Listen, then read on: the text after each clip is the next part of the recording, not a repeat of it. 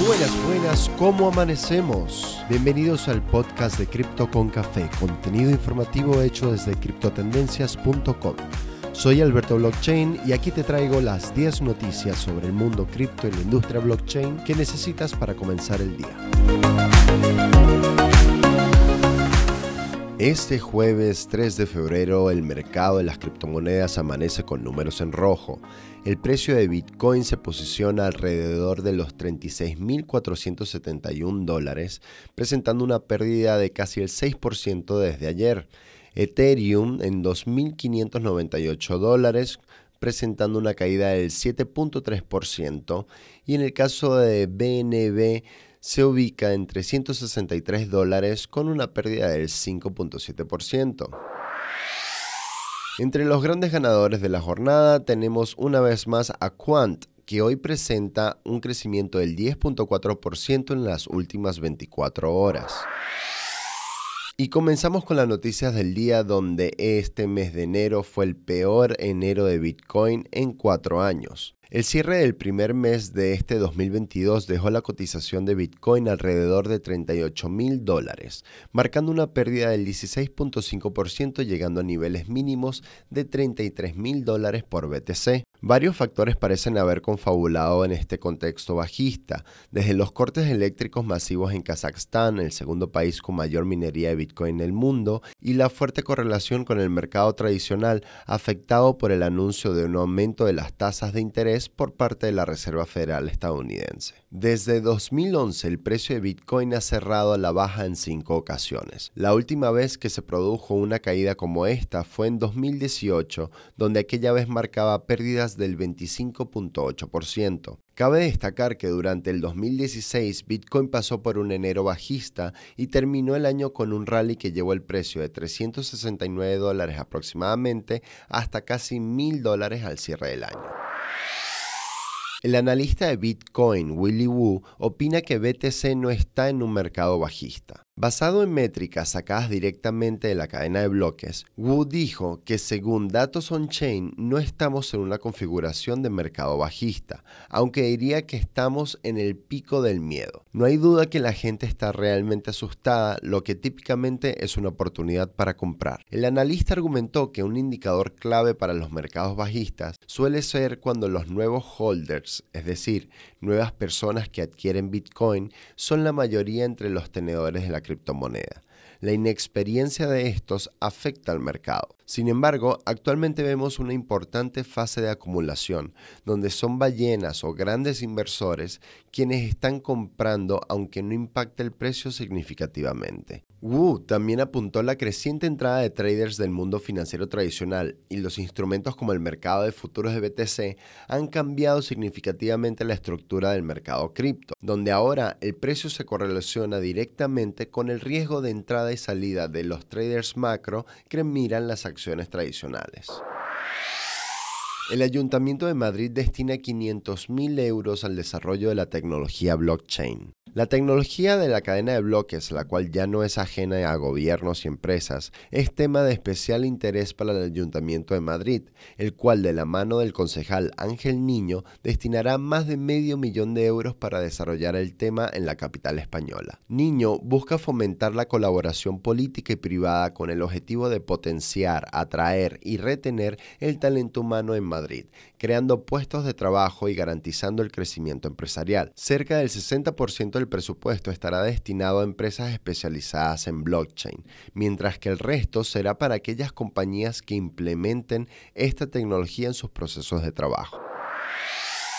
Mercado de las criptomonedas en Rusia representa 12% del volumen mundial. Según un informe de Bloomberg, los rusos tienen más de 214 mil millones de dólares en criptomonedas una cifra importante para un país donde recientemente hemos visto posiciones confusas en cuanto a prohibición y regulación cripto. Sin embargo, estos datos parecen haber tomado relevancia para el gobierno ruso, apresurando la agenda regulatoria sobre este sector. Si bien surgieron discrepancias entre el Banco Central y el Ministerio de Finanzas en las últimas semanas, el presidente Vladimir Putin le solicitó que encontraran puntos de encuentro y se avance en la redacción de un plan para este mismo año.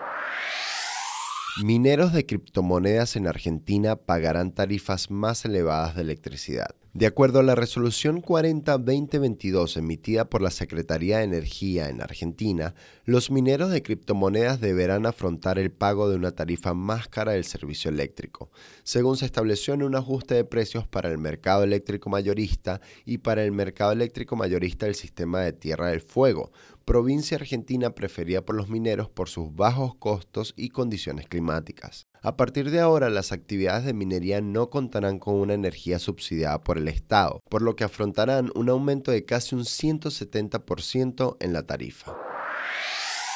Un nuevo malware desafía la seguridad de wallets como Metamask. Se ha descubierto un malware dirigido a billeteras de criptomonedas que funcionan como extensiones del navegador de Internet, tal como Metamask, Binance Chain Wallet, Coinbase Wallet, entre otras. El Mars Stealer, llamado así por sus desarrolladores, es un poderoso malware que parte como una actualización del troyano OSCI de 2019. Este virus está diseñado para atacar a más de 40 billeteras de criptomonedas y tiene una función de agarre que roba las claves privadas de los usuarios. Este malware se propaga a través de sitios web de alojamiento de archivos, clientes de torrent y otros sitios de descarga sospechosos.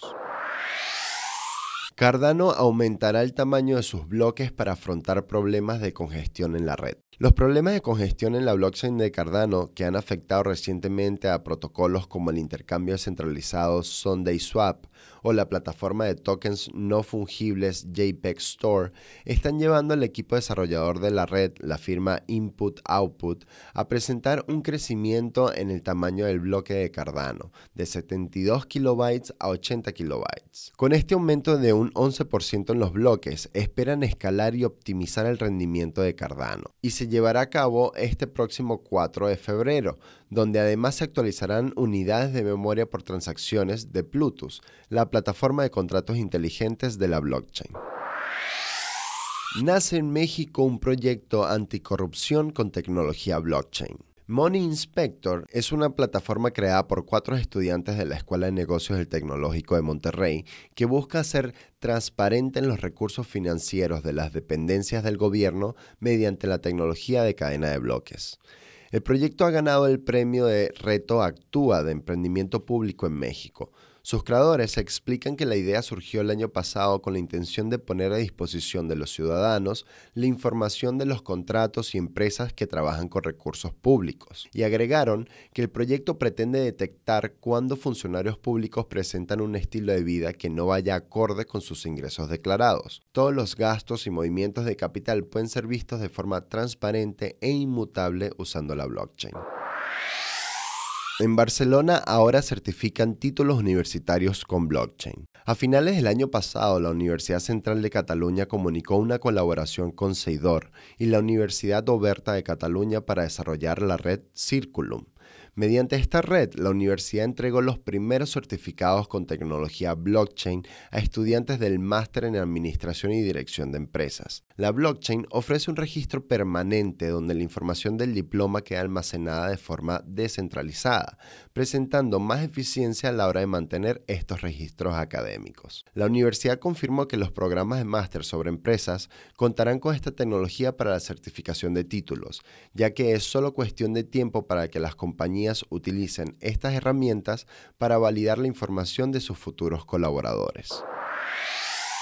Carrefour ingresa al metaverso con la compra de un terreno en The Sandbox. Vía Twitter, Elodie Petuisson, responsable de transformación de Carrefour, difundió la compra de la parcela en el universo virtual de The Sandbox. El CEO de la empresa, Alexandre Bompard, dijo que la innovación está en el corazón de Carrefour, refiriéndose a los primeros pasos de la compañía en este metaverso entendiéndose como un mundo virtual 3D donde se puede trabajar, jugar, reunirse y socializar. Carrefour tiene la parcela 33.143 en The Sandbox, un metaverso basado en la blockchain donde se puede comprar NFTs, intercambiar criptomonedas y jugar con la modalidad Play to Earn. Y eso ha sido todo por hoy. Gracias por acompañarnos en Cripto con Café, tu resumen diario de noticias sobre el mundo cripto y la blockchain que necesitas para comenzar el día. Recuerda visitar nuestra web criptotendencias.com. Síguenos, comparte, síguenos en las redes sociales. Quienes habla Alberto Blockchain. Hasta la próxima.